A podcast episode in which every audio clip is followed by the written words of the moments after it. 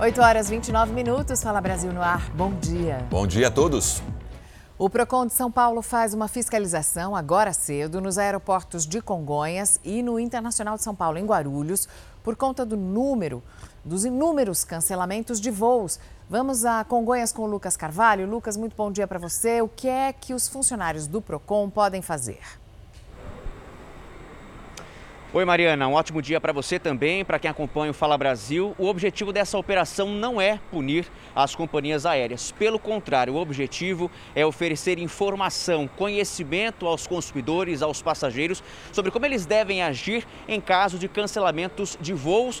Isso tudo por conta do avanço dos casos de Covid e também da variante Omicron. Isso tem acontecido com bastante frequência, então é por isso que daqui a pouquinho, a partir das 9 horas da manhã, os funcionários do PROCON estarão por aqui para poder prestar esse tipo de atendimento aos passageiros. Só para você ter uma ideia, Mariane, quem acompanha o Fala Brasil, isso tem acontecido com tanta frequência. A Latam, por exemplo, uma das empresas aéreas, confirmou que já cancelou 127 voos entre 6 e 12 de janeiro. Então é uma situação que realmente tem pego muito passageiro de surpresa. Então, o grande objetivo daqui a pouquinho vai ser orientar os passageiros sobre o que fazer, quem procurar e como agir em caso de cancelamentos de voos, já que as companhias aéreas estão sofrendo com afastamento de funcionários por conta dos casos de Covid-19. Sérgio. Passageiro tem que ficar muito atento então, né, Lucas? Obrigado.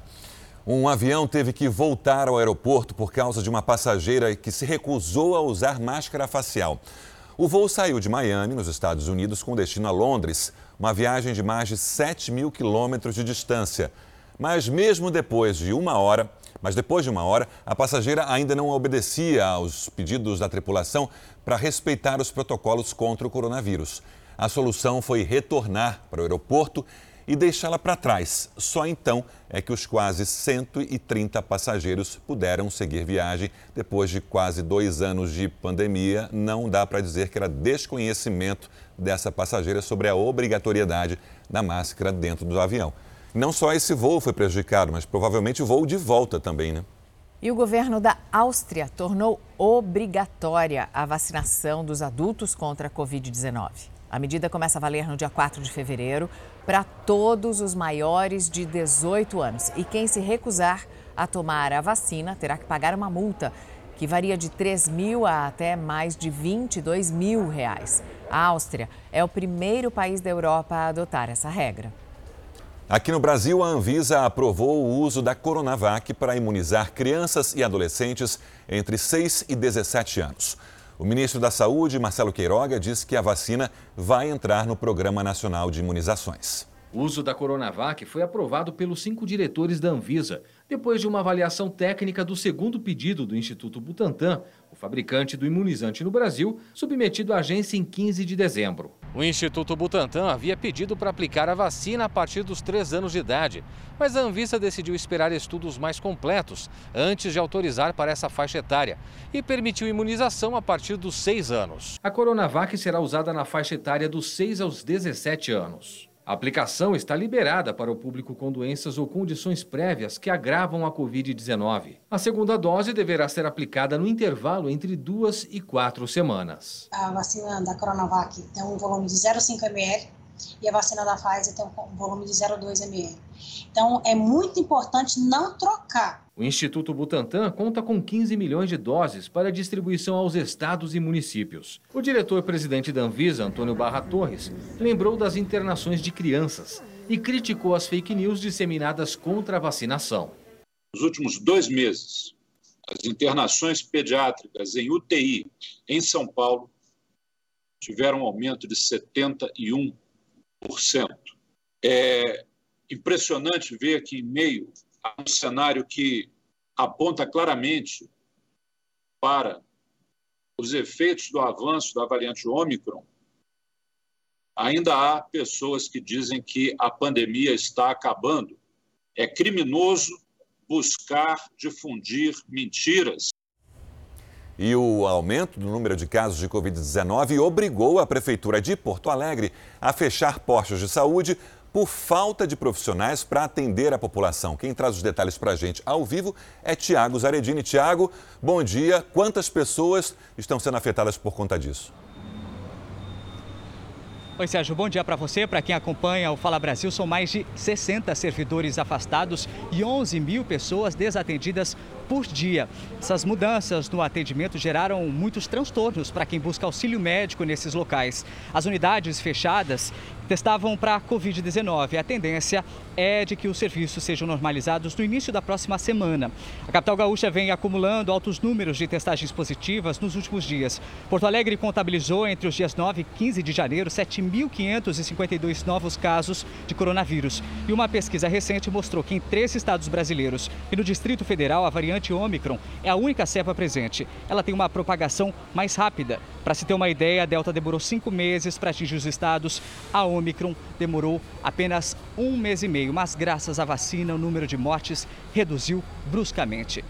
A disputa pelo poder entre criminosos fez disparar os índices de homicídios numa pequena cidade no interior de São Paulo. Cruzeiro fica na divisa com o Rio de Janeiro. A suspeita da polícia é que o município esteja no meio do fogo cruzado entre as facções dos dois estados. Dois grupos de traficantes de drogas de bairros vizinhos publicam nas redes sociais fotos dos que já foram executados e dos marcados para morrer. Não são só ameaças. No ano passado, um homem foi morto na praça da cidade, na frente do quartel da polícia. O nome dele estava na lista. As gangues de traficantes são de bairros vizinhos que ficam às margens do rio Paraíba do Sul. Eu assisti o cara matar três tiros ali.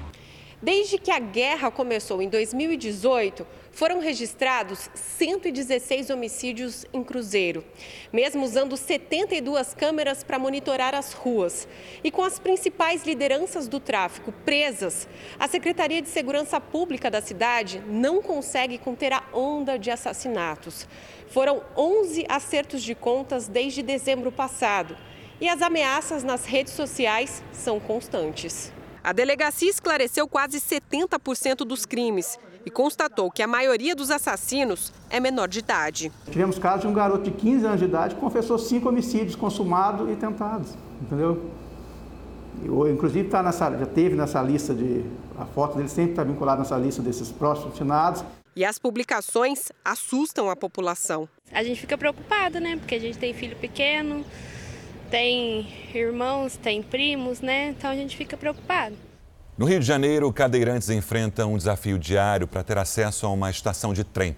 O local não tem elevador há 16 anos. Um caminho que deveria ser facilitado, mas a impressão é que a cada novo ano os obstáculos só aumentam. Percorrer algumas estações da Baixada Fluminense é sempre um desafio para os cadeirantes. Esse aqui seria um acesso à estação, mas olha, quando eles chegam aqui, tá fechado, trancado. Essa situação vem de um ano. A Francileide precisou de ajuda. A saída seria o elevador, mas ele não funciona há 16 anos. Ele inibe o acesso do cadeirante na escada rolante. Por que, que eles fazem? Porque eles não se responsabilizam se o cadeirante acessar a escada, cair e sofrer um acidente. Mas como a Supervia poderia evitar isso? Colocando um agente de controle para recepcionar o cadeirante na entrada da estação. Gilberto sente na pele como a falta de acessibilidade é limitante. O que nos torna cada dia mais deficiente é a proporção do quanto somos dependentes. Quanto mais dependente a gente fica, mais deficiente a gente fica também. A Francileide teve que pagar para entrar no trem para a Central do Brasil. Mas lá dentro, outro constrangimento. Não existe rampa que dê acesso à plataforma, então ela precisou da ajuda dos agentes da Supervia. Só assim ela pôde chegar ao destino. Uma equipe da Record TV Rio esteve na estação em 2015 e naquela época flagrou a mesma situação. Uma rotina que eles não suportam mais. A hipocrisia é tão grande, a hipocrisia, eles cobram acesso que eles não nos, nos concedem.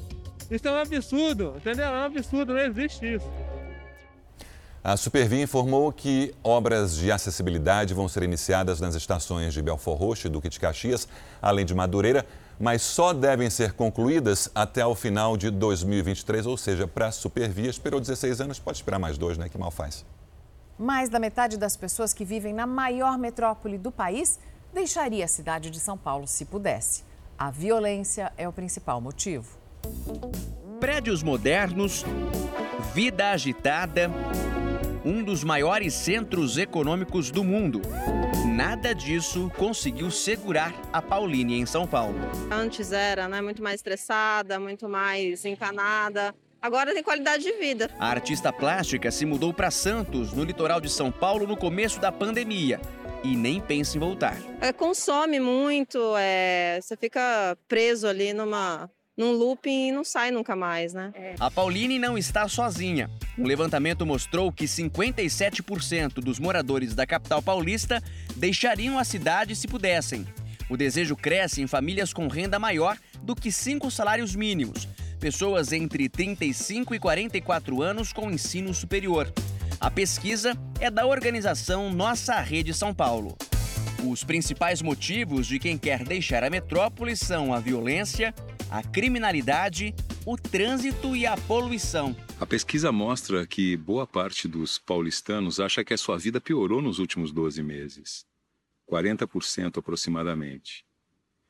E isso tem uma relação direta com a, os seis em cada dez paulistanos que dizem que deixariam a cidade de São Paulo se pudessem. Isso é um número enorme de pessoas. Significaria que 7 milhões de pessoas deixariam a cidade se pudessem. A Silvia é psicóloga e trocou São Paulo por uma vida de frente para o mar. Qualidade de vida mesmo. É mais tranquilo, mais bonito, mais leve, né? Menos violência, muitas coisas boas. A pesquisa também quis entender o lado bom de se viver em São Paulo. As pessoas responderam: as oportunidades, mercado de trabalho, lazer e diversidade de serviços. Tem algumas compensações. A gente tem o Parque do Ibirapuera, outras coisas não é de todo ruim. A proposta do estudo é exatamente essa: apontar para os gestores o que pode ser feito para melhorar a vida de quem mora na terra dos negócios e das oportunidades. Tudo isso são pistas. São pistas porque uma prefeitura, o legislativo pode, na verdade, estar tá a partir desse olhar da população, tá reforçando o que já é bom é, e enfrentando o que são as questões ruins, as fragilidades nossas. E esse é o objetivo da pesquisa, no fundo gerar debate para que a gente possa construir programas e políticas públicas que melhorem a qualidade de vida da maioria da população da cidade.